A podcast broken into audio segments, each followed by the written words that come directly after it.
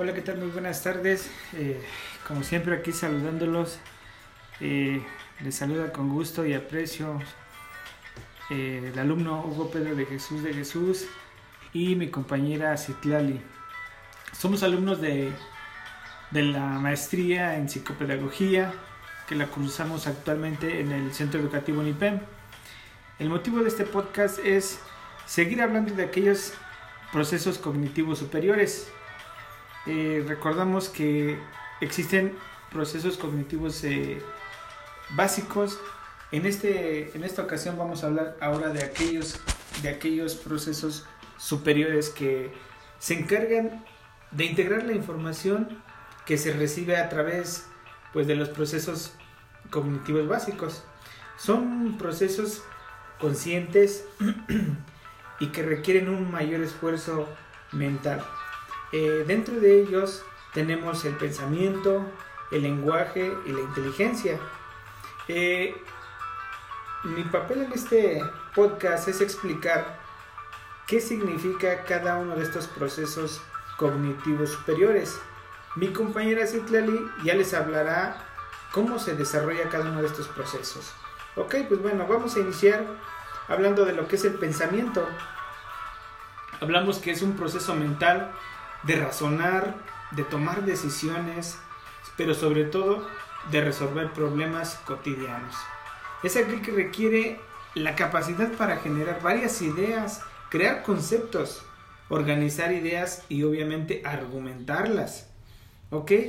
También nos menciona que usa símbolos para tener los conceptos claros y también usa eh, los sonidos y la representación mental de objetos aunque no se pueda percibir. ¿Ok? Eso es lo que es el pensamiento. Eh, tenemos ahora lo que es el lenguaje. El lenguaje es la capacidad de emitir sonidos y comprenderlos. A través de ellos poder formar palabras y darle un significado. Es aquel que nos permite comunicarnos eh, con otra persona o con varias personas a través de signos, ya sea de manera escrita o de manera oral o a través de sonidos. Entonces, tenemos que el lenguaje también es la capacidad para ordenar, categorizar, fijar, codificar y recuperar aquella información con la que estamos trabajando. ¿Ok? Eso es lo que es el lenguaje. Y finalmente tenemos también el proceso cognitivo que se refiere a la inteligencia. Muchas veces hemos escuchado que todos somos inteligentes, pero también nos hemos dicho que algunos son más inteligentes que otros. Sin embargo, pues no se trata de que unos sean más inteligentes que otros, sino que el desarrollo de este proceso mental requiere de un desarrollo completo.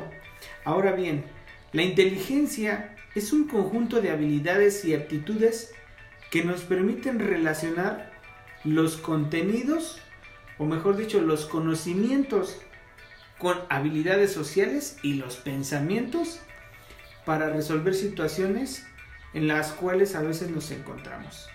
Entonces, cabe mencionar que no existe un solo tipo de inteligencia, sino hay varios tipos de inteligencia eh, definidas como inteligencias múltiples por el autor Gardner y nos define que son las habilidades de las personas en diferentes ámbitos, por ejemplo, la inteligencia intrapersonal, interpersonal, la inteligencia lingüística, la inteligencia musical, entre muchas otras más.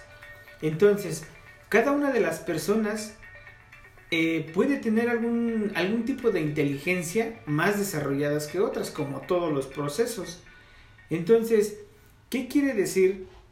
Que los procesos mentales o cognitivos a través del tiempo se van desarrollando desde que el ser humano nace, durante su crecimiento y durante su reproducción hasta que muere.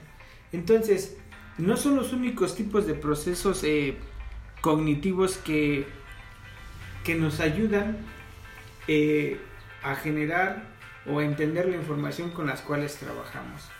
También es importante mencionar que existen otros tipos de procesos cognitivos que ayudan a estos procesos superiores a generar más respuestas óptimas y con mayor complejidad.